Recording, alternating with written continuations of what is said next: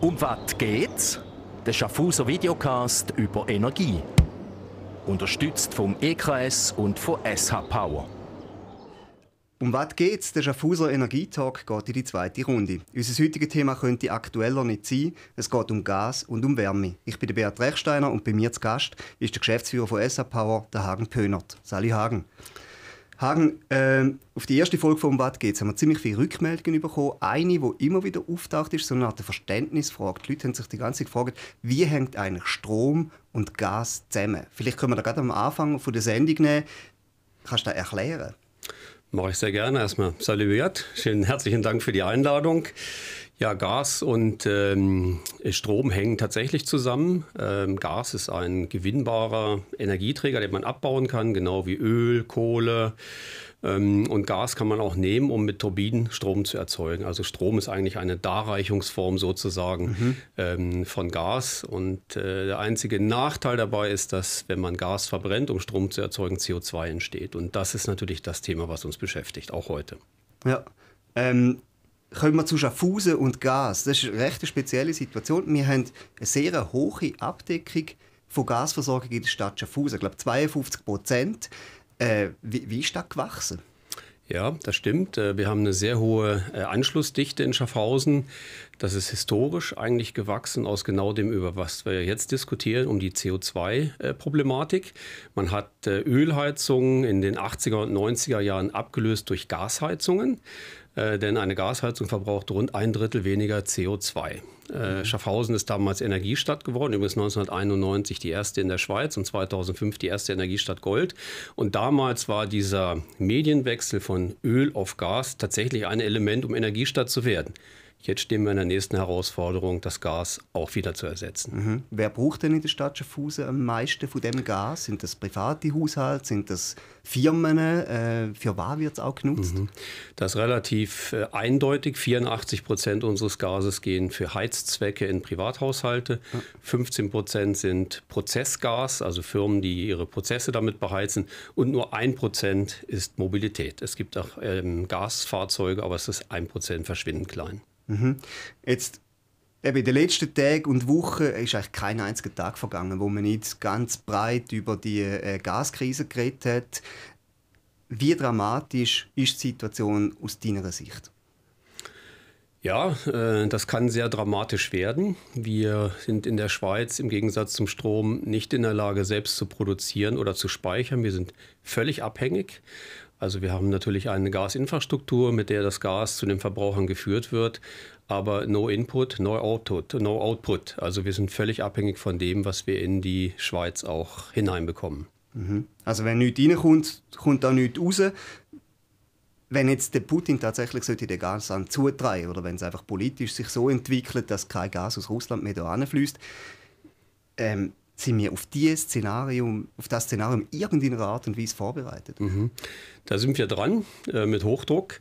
Es ist ja nicht so, dass wir einen Gasanschluss zu Herrn Putin haben, sondern Herr Putin liefert äh, Gas nach Europa. Rund 40 Prozent des Gases kommen aus, aus Russland. Auch Flüssiggas kommt zum größten Teil aus Russland. Das wird dann verteilt über die EU und unser Ziel muss es sein, uns in, der, in diesem Verteilsystem so gut zu positionieren, dass nach wie vor von dem, was in die EU fließt, es kommt ja auch Gas aus, aus Holland, aus Norwegen, über die ähm, Schifffahrtswege, dass wir unseren Teil, den wir brauchen, äh, um unsere Versorgungssicherheit aufrechtzuerhalten, auch bekommen. Du redest jetzt hier von Hochdruck und eine Straße. Es gibt auch andere Stimmen. Es gibt Stimmen, die sagen, irgendwie zum Beispiel der äh, Verband von der schweizerischen Gasindustrie hat äh, quasi wie da verschlafen, hat irgendwie sich überhaupt nicht dafür gerüstet. Äh, mhm. Wie siehst du da? Da muss ich jetzt mal eine Lanze, eine Lanze für unseren Verband brechen. Er ist ja letztes Jahr auch kritisiert worden, dass man dort Erdgas-Lobbying betreibt. Unser Verband, der VSG, hat eine ganz zentrale Rolle jetzt übernommen. Es gibt äh, in Bundesbern die wirtschaftliche Landesversorgung, die diesen Auftrag hat, die Versorgungssicherheit äh, aufrechtzuerhalten und delegiert jetzt die operative Umsetzung ist an die Industrie und unsere Industrie wird vertreten und koordiniert durch unseren Verband und die machen wirklich eine fantastische Arbeit, publizieren sehr viel, organisieren alle Gasversorgungsunternehmen wie uns, wir sind ja nur ein Teil der Kette Und äh, das funktioniert wirklich sehr, sehr gut. Wir bereiten uns auf den schlimmsten Fall vor. Mhm. Letztlich ist es ja tatsächlich so, wie du gesagt hast, also wir sind komplett abhängig vom Ausland in dieser Frage. Also spielt es überhaupt eine große Rolle, was wir da machen? Weil die Chance, dass wenn das Gas wirklich knapp wird, dass dann die Österreicher, die Deutschen oder wer auch immer äh, quasi noch Gas weiterleitet, wenn sie selber keinen haben, mhm. das ist ja wahrscheinlich ein bisschen äh, eine schwierige Ausgangslage. Das ist richtig, aber trotzdem haben wir unsere Hausaufgaben zu machen. Wir sind dafür verantwortlich, dass das Gas, was dann noch zur Verfügung steht, entsprechend verteilt wird. Und wenn es eine Gasmangellage gibt, dass Gasmengen reduziert werden müssen, dann müssen wir das umsetzen. Dafür gibt es klare Regeln. Es gibt ähm, sogenannte Zweistoffkunden, das sind Kunden, die mit Öl ihre Anlagen betreiben können. Die haben jetzt schon ihre Öltanks gefüllt, zum Beispiel die KSS wäre mhm. so ein Kunde. Und dann kommt der Tag X, wo man sagt, du musst jetzt mit Erdgabe, also, also mit Öl deine äh, Heizsysteme betreiben. Und dann gibt es noch die anderen Kunden, da gibt es geschützte und ungeschützte Kunden. Geschützte Kunden sind typischerweise Spitäler, Blaulichtorganisationen. Wir müssen dann dafür sorgen, dass das Gas, das zur Verfügung steht, dann auch diesen Kunden zufließt. Mhm.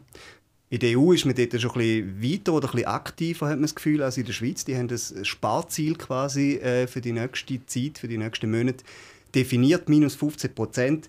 Ist das ein Tropfen auf einen heißen Stein oder ist jetzt da tatsächlich dann etwas, wo auch substanziell hilft? Ja, das ist äh, sicher wichtig, dass wir uns dort auch solidarisch zeigen und äh, unseren Teil dazu beitragen, weil die 15 Prozent, wenn die europaweit gespart werden, werden natürlich nicht mehr aus Russland benötigt werden. Also es macht durchaus Sinn und äh, auch da können wir natürlich unseren Beitrag leisten. Also sparen kann sowieso jeder. Mhm. Aber ich glaube, da gehen die Meinungen ziemlich weit auseinander. Also ich meine, äh, die ganze Kette, die so komplex ist, irgendwie Solidarität gegenüber der Ukraine, äh, das Verhältnis zu Russland und so weiter. Und am Schluss, wenn die eigene Wohnung irgendwie kalt ist oder man kein Wasser mehr kochen kann, äh, ist sich doch jeder selber am nächsten, oder? Das ist richtig. Also der Bund hat ja auch den Auftrag erteilt, dass wir entsprechende Speicherkapazitäten mit unserer Industrie gemeinsam im Ausland sichern, um zu sagen, okay, dort wird jetzt Gas eingespeichert. Wir haben äh, einen Anspruch drauf, kommerziell abgesichert, vertraglich abgesichert. Aber natürlich, am Ende des Tages muss dann diese, diese Verträge, die dort äh, eingegangen sind, diese Abmachungen, die getroffen wurden, müssen auch eingehalten werden. Aber also ich muss ganz ehrlich sagen, das Vertrauen in die Politik und auch in Europa habe ich, dass dann auch diese Mengen entsprechend verteilt werden und nicht das St. Florians-Prinzip angewendet wird. Na gut, die Frage ist dann mehr, wie die Leute mitmachen, oder? Also ich meine, am Schluss ist das ja dann äh, eine Frage, wie gibt es einen Aufstand oder gibt es keinen mhm. Aufstand und so. Das geht ja dann um, um ganz äh, sage jetzt mal, um, um Elemente an der Basis, wo sich dann entwickeln. Ja. Das ist richtig. Das beschäftigt mich auch. Das könnte gesellschaftspolitische Diskussionen geben, wie zu Corona-Zeiten. Denn wenn Gas- und Strommangellage eintreten, muss ich anfangen, irgendwo zu kontingentieren. Aus der Stromsicht zum Beispiel sind Bergbahnen ein absoluter Albtraum. Die brauchen viel Leistung für die Beschneiung und die Bergbahnen laufen im Winter.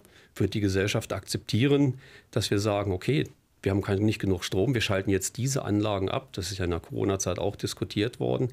Gas zum Heizen, was mache ich mit Wellnesshotels, was mache ich mit Schwimmbädern, wo ich natürlich sagen kann, also lieber heize ich privat und mhm. gehe nicht in ein beheiztes Hallenbad, ist die Gesellschaft dann wirklich bereit, das zu tragen, neben dem äh, individuellen Beitrag, den jeder selbst leisten kann und sagen kann, ich drehe meine Heizung zwei Grad runter äh, und spare damit fünf bis zehn Prozent des Gases. Also mhm. wenn meine Großmutter sich beschwert hat im Winter, dass es zu heiß ist, hat gesagt zu meinem Großvater, mach die Heizung ein bisschen höher, sagt er, zieh einen Pullover an. Ja. Da wäre ja auch noch etwas, man kann sich auch anlegen, das stimmt. Ähm, wie sieht eigentlich bei uns die Situation jetzt aus aktuell? Also gibt es bereits äh, Lieferbeschränkungen im, im Gasbereich? Spüren ihr das bereits? Mhm. Also wir beschaffen ja über eine Firma, an der wir beteiligt sind, eine, eine Beschaffungsplattform ist das. Und dort haben wir zurzeit noch keine Einschränkungen, die wir erleben müssen. Also die Kontrakte, die wir haben, die werden allesamt erfüllt. Aber natürlich, was wir jetzt beobachten, sind extrem steigende Preise aufgrund der Mangellage der Befürchteten, auch noch post-Corona bedingt. Und äh, das ist ein Problem, was natürlich noch dazukommt. Wir müssen ja auch jetzt schon für 23, 24, 25 anfangen, Gas zu beschaffen. Und die Gasmengen werden angeboten. Wir gehen davon aus, sie sind verfügbar, aber sie sind viel, viel, viel teurer. Also was heißt viel, viel, viel? Doppelt so teuer, oder? Zehnmal so teuer. Im Zehnmal Moment. so teuer. Mhm. Und das bedeutet, dass, und das macht mir wirklich jetzt auch ein bisschen, das habe ich letzte, letzte gelesen, irgendwie im grenznahen Gebiet, da gehen wirklich, äh, haben die Stromversorger ein riesiges Problem. Mhm. Strom und Gas, Wasserversorger und so weiter, die stehen quasi vor einem Bankrott. Kann das SAP auch passieren? Ja, das äh, Problem für diese Firmen, das sind meist privatrechtlich organisierte Aktiengesellschaften, ist, dass sie ja genauso viel Gas einkaufen müssen wie bis anhin. Wenn der Preis zehnmal so hoch ist, erwartet natürlich mein Lieferant entsprechende Liquidität und Sicherheit. Und das ist das, wo diese Firmen momentan mit kämpfen, dass sie neue Bankgarantien brauchen. Wir sind in der glücklichen Lage, wir sind ein öffentliches Unternehmen, eine Abteilung der Stadt und die Stadt haftet für uns universal. Also wir, sind, wir können nicht konkursiv gehen. Aber also zahlen Problem, muss es ja trotzdem irgendjemand. Also natürlich. Also sprich mir. Mir, das heißt letztendlich auch die Kunden. Das muss man ganz klar sagen. Ja. ja. Auf was muss ich mich da einstellen, wenn du jetzt sagst, irgendwie 10%, äh, ist das realistisch, dass meine Stromkosten oder Energiekosten im nächsten Winter 10%, also äh, zehnmal, 10% wäre schön, super Versprecher. Also äh, zehnfach so hoch sind, muss ich mich auf so etwas einstellen? Nein, wir haben jetzt schon für nächstes Jahr und übernächstes Jahr große Gasmengen eingekauft, lange auch bevor äh, die Preisentwicklung so sich dargestellt hat, jetzt mit zehnfachen Preisen. Ähm, diese Verträge nutzen wir natürlich, um die Preiserhöhung, das betrifft auch nur den Energieteil, es gibt auch noch den Teil für das Netz, also für den Transport des Gases, ja. der wird eigentlich unbeeinflusst bleiben, abzufedern, aber es wird eine Preiserhöhung geben. Es gibt Gasversorger aus, meinem, also aus unserem Netzwerk in, in der Ostschweiz, die in diesem Jahr bereits schon viermal den Gaspreis erhöht haben. Ja. Also muss man eigentlich sagen, so die ganzen äh, düsteren Propheten, die jetzt die ganze Zeit sagen, oh, im Winter wirst du in einer dunklen, kalten Wohnung leben, äh, die haben irgendwie recht.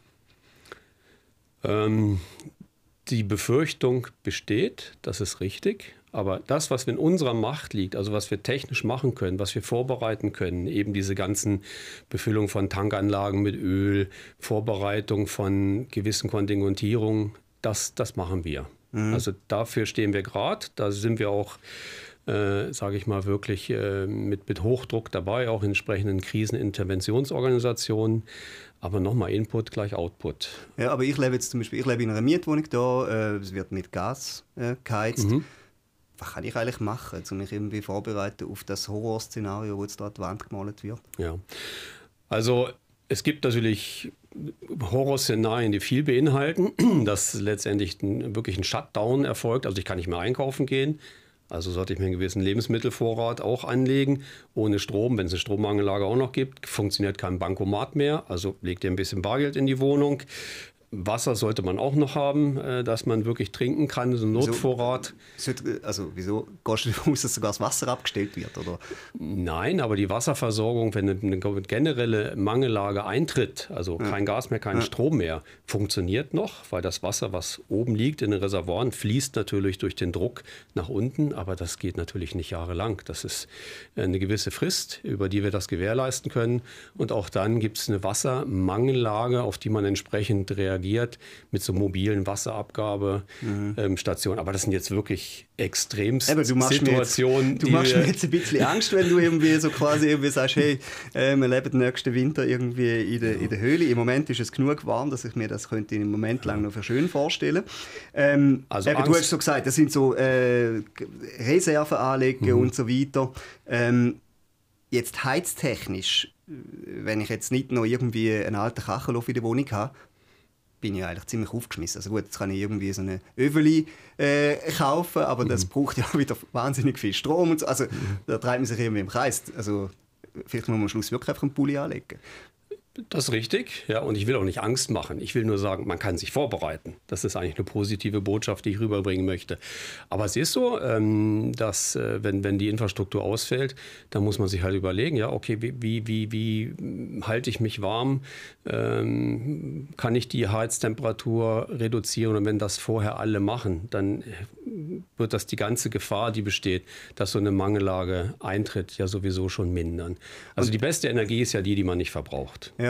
Und du sagst also wirklich, also wenn jetzt, wenn ich wenn ich jetzt, keine Ahnung, ich habe keinen Thermostat daheim, aber ich gehe jetzt mal davon aus, bei mir ist irgendwie so 20 Grad oder so äh, mhm. in der Wohnung. Wenn ich auf 80 Grad gehe, dann würde schon viel ausmachen. ja, du? 5 bis 10 Prozent. Das ist wirklich okay. viel. Okay. Und 2 Grad, ich denke, das ist immer noch Komfortzone. Ja. Ähm, kommen wir noch mal ein bisschen zurück zu der Gaszukunft, auch zu alternativen Wärmeproduktionen. SH Power und Stadt sind äh, zuletzt ziemlich in der Kritik gestanden, weil man äh, in den letzten Jahren auch zünftig noch irgendwie die Gasinfrastruktur äh, investiert hat. Jetzt äh, muss man sich darauf einstellen, dass gar kein Gas mehr kommt, dann ist die Infrastruktur irgendwie auch äh, obsolet. Was sagst du da dazu? Gut, dass ein Abschalten des Gases keine Option ist, das haben wir jetzt lange noch diskutiert. Also momentan brauchen wir das Erdgas. Das, was vor 30, 40 Jahren passiert ist mit der Migration von Öl zu Gas, wird jetzt geschehen von Gas zu erneuerbaren Energien. Dafür brauchen wir aber auch noch eine gewisse Zeit und dafür brauchen wir auch noch die Gasinfrastruktur. Wenn ich zum Beispiel einen Wärme... Ja, vor allem erneuerbare Energien, oder? Richtig. Das ist ja auch noch nicht gelöst. Richtig. Darauf wollte ich jetzt gerade kommen. Wenn ich also einen neuen Wärmeverbund baue, den ich zum Beispiel mit Holz beheize, gibt es meist doch noch eine, eine Backup-Lösung, wenn es dann mal super kalt wird oder die Holzheizung fehlt aus. Da steht dann eine, eine Gasheizung Standby, äh, die im Notfall einspringt. Aber der Gasverbrauch an sich wird natürlich über die Jahre dann drastisch zurückgehen. Das Ziel ist bis 2050 netto null zu erreichen. Und dann müssen wir diese Transition abgeschlossen haben. Aber dafür brauchen wir erneuerbare Energien, genau wie du sagst. Mhm. Und äh, dein Kollege vom EKS, Thomas Fischer, hat in der ersten Folge von «Um was geht's» gesagt, wir müssen jetzt dringend Gaskraftwerke bauen in der Schweiz. Das klingt jetzt bei dir ein bisschen anders, oder? Ja, da habe ich natürlich jetzt zwei Herzen in meiner Brust. Er ist natürlich aus der Stromsicht, äh, muss man sagen, okay, dann habe ich äh, Kraftwerke auf sicher. Das sind drei große Kraftwerke, die vom Bundesrat äh, diskutiert werden, die einfach einspringen, wenn alles ausfällt. Mhm. Ähm, erstmal, wer investiert in so ein Kraftwerk, das im schlimmsten Fall ein paar Stunden pro Jahr läuft? Jetzt haben wir auch noch eine Gasmangellage. Was nützt mir denn das Gaskraftwerk? Also das ist eine sehr, äh, wie soll ich sagen, diffizile Diskussion. Ich denke, man wird einen anderen Weg finden müssen und das ist für mich einfach der Verbund, in dem wir uns befinden mit unseren umliegenden Ländern. Das muss funktionieren, denn genug Kapazität an Kraftwerken in Europa ist da. Wir haben doppelt so viel Kraftwerkskapazität wie die, die wir eigentlich brauchen. Die laufen natürlich nie gleichzeitig. Das System muss optimiert werden. Okay, also dass man dort schon recht viel beim Bestehen könnte rausholen Kommen wir trotzdem nochmal zurück auf die Wärmenetze. Also auch dort ist jetzt ziemlich viel am Tun. Kannst du mal schnell beschreiben, wie soll das eigentlich funktionieren? Also man redet im Film über Wärmepumpe, man redet über Wärmenetzwerke, man redet über Holzschnitzelheizungen, man redet über äh, Erdwärme und, und, und. Kannst du mal ein bisschen Ordnung machen mhm. auf dem Tisch? Das ist eigentlich relativ einfach. Wo viele Menschen leben, die alle ihre eigene Heizung haben, ist es denkbar zu sagen, wir bauen eine gemeinsame große Heizung und schließen alle über ein Netz an, das das warme Wasser äh, dann in, für Heizzwecke in diese Wohnungen bringt. Also man nimmt viele Verbraucher und ersetzt die durch einen äh, durch, und versorgt die dann mit einer großen Heizung. Das mhm. ist so ein Wärmeverbund, das ist wesentlich effizienter, als wenn ich 100 kleine Gasheizungen habe, dann baue ich eine große entweder Wärmepumpenanlage oder Holzschnitzelheizung und die muss natürlich erneuerbar betrieben werden. Also die Wärmepumpe muss natürlich dann mit erneuerbarem Strom laufen, zum Beispiel aus Windkraft. Ja. Und was bedeutet das eigentlich, also bedeutet das finanziell? Ist das für die Mieter, die am Schluss irgendwie angeschlossen sind an so ein Wärmenetz, ist das ein Vorteil? Sinken da die Preise dann langfristig? Oder? Also es ist sicher ein Vorteil. Ähm, du hast einfach keine Heizung mehr in deinem Haus oder in deiner Wohnung, also keine Therme mehr, die gewartet werden muss. Es gibt keinen Chemiefeger mehr, der kommt. Ja. Das ist alles weg, sondern es gibt eine zentrale Anlage. Und, und, dann ist die allen gleich heiß oder gleich warm oder gleich kalt? Ja, das kann ich natürlich trotzdem regeln. Also ah, alle okay. kriegen mal Immerhin. die gleiche Warmwassertemperatur geliefert und dann kann jeder entscheiden, wie warm hätte ich es denn gerne. Ja, also man muss jetzt nicht, heiß duschen. Du musst jetzt keine Angst haben, dass du mit 45 Grad in deinem Wohnzimmer vor dich hinschwitzen musst. ähm, nein, aber das, das, ähm, das ist eigentlich der, der, der große Vorteil, dass ich das dann wirklich gemeinsam nutze aus einer Heizanlage mit erneuerbarer Energie. Mhm über die Wärmenetz ist viel, viel diskutiert, viel geschrieben worden. Wenn ich so ein bisschen in die Leserbriefspalte der Schaffhauser Nachrichten schaue, da hat es äh, schon viel auch kritische Stimmen, die sagen, hey, sorry, aber SH Power, ihr seid viel zu langsam unterwegs, mhm. was die Wärmenetz äh, anbelangt. Mhm. Also, die, die, also ich habe es ja vorhin schon gesagt, man hat 30, 40 Jahre gebraucht, um Öl abzulösen und Gas kann ich nicht in einem Jahr ablösen, auch nicht in zwei Jahren. Das ist ein Prozess, der geht über 20 Jahre. Ich kann ja auch dir jetzt nicht sagen, hey, deine, deine Gasheizung, die ist zwar erst ein Jahr alt, ist mir egal, ich schalte jetzt das Gas ab und du kommst in einen Wärmeverbund. Dann sagst du, geht's noch? Mhm. Meine Heizung habe ich ja gerade frisch bezahlt. Und diese Transition, die bereiten wir jetzt vor. Das äh, geht über eben maximal so 20 Jahre, die, die Lebensdauer einer Gasheizung. Und es gibt ja noch andere Randbedingungen. Also es gibt ja noch andere Leitungen. Du hast ja noch eine Stromleitung, eine Wasserleitung, eine Abwasserleitung. All das werden wir in dem Kontext auch optimieren und deswegen braucht das einfach Zeit. Aber wir sind mit Hochdruck dran und das Volk hat uns ja auch für die erste Phase 30 Millionen zur Verfügung gestellt. Nach jetziger Planung könnte das in drei bis fünf Jahren schon äh, investiert sein, das Geld. Und dann brauchen wir die nächste Tranche.